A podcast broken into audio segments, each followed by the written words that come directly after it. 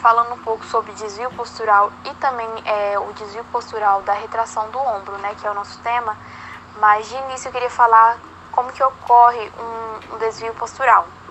Ela é uma alteração na coluna representada por desvios anormais ou acentuamento de curvas normais já existentes. Então, ela pode levar ao uso incorreto de outras articulações corporais. É assim que uma vez que o corpo tenta buscar compensação para se manter o equilíbrio do indivíduo, ele pode causar tanto enrijecimento como encurtamento dos músculos. E por isso que ocorre o desvio postural. Já o desvio postural da retração do ombro muitas vezes ocorre em virtude de encurtamento dos músculos, músculos romboides maiores e menores, e o trapézio também, principalmente por suas fibras mediais. É, vale lembrar que esses músculos são citados quando os contrai, é, contrai e produzem um movimento de adução escapular. Então, quando ocorre a adução escapular, é, pode-se entender que o desvio postural de retração do ombro está atrelado a um posicionamento inadequado das escápulas. Diante é, esse cenário, ocorre uma tração de articulação glenomeral para trás, é, corroborando para essas alterações posturais uma hipotonia ou um alongamento excessivo dos músculos, que quando contrai, eles produzem um movimento de adução escapular e adução do número do húmero, perdão, é, pode ocorrer. Então tudo isso quer dizer que é, uma hipotonia dos músculos peitoral, tanto é, o maior e principalmente dos músculos peitoral menor, é, serrátil e anterior. Todos esses músculos contribuem para o desenvolvimento da retração do ombro. Então, é por esses motivos e por esses músculos que acaba ocorrendo uma, um desvio postural na retração do ombro.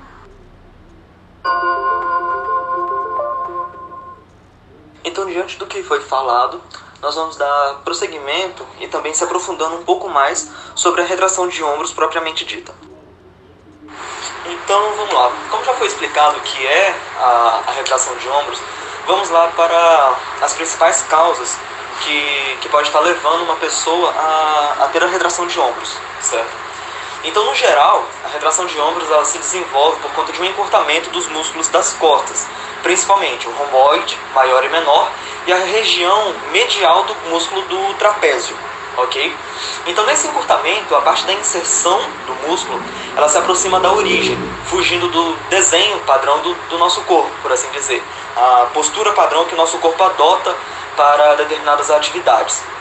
Nesse caso, ocorrerá uma contração constante da escápula, o que trará a articulação glenohumeral para trás, ocasionando com isso a retração de ombros, fazendo com que os ombros eles fiquem numa angulação fora do padrão.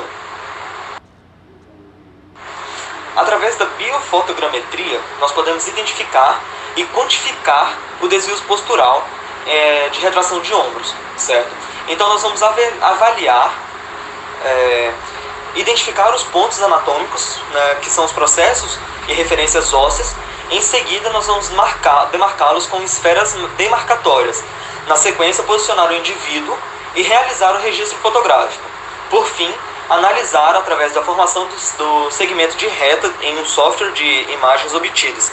Através do, do software que nós vamos estar utilizando, vai estar quantificando né, a angulação do, do desvio postural e com isso verificando qual os exercícios que nós vamos passar, qual o procedimento, talvez cirúrgico ou não, que nós vamos estar é, submetendo esse paciente para que possa assim estar revertendo essa situação da, do desvio postural, ok? E para tentar reverter esse, esse desvio postural, os principais exercícios que podemos usar para para ajudar a corrigir esses desvios são exercícios de, de alongamento do, dos músculos, como já foi citado, romboide, maior e menor, e a região medial do trapézio, que são que já que o encurtamento desses músculos é o que vai ocasionar a retração de ombros, ok? Então, o que nós vamos, é, podemos estar fazendo é o crucifixo inverso, focando na, sempre na extensão total do movimento.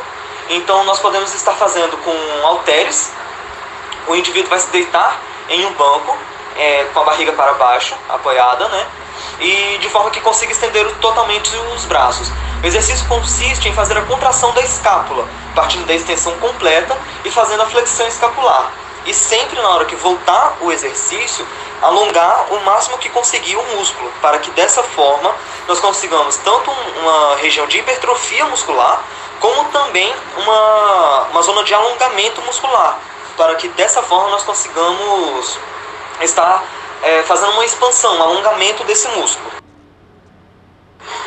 E além de exercícios para, para hipertrofia muscular e alongamento, nós podemos estar utilizando exercícios de alongamentos da, da região escapular e também exercícios de flexibilidade, que vai estar focando também na questão de, de expansão, né, de alongamento do, desses músculos, para que, que dessa forma evite o encurtamento, promovendo de volta a postura normal do indivíduo.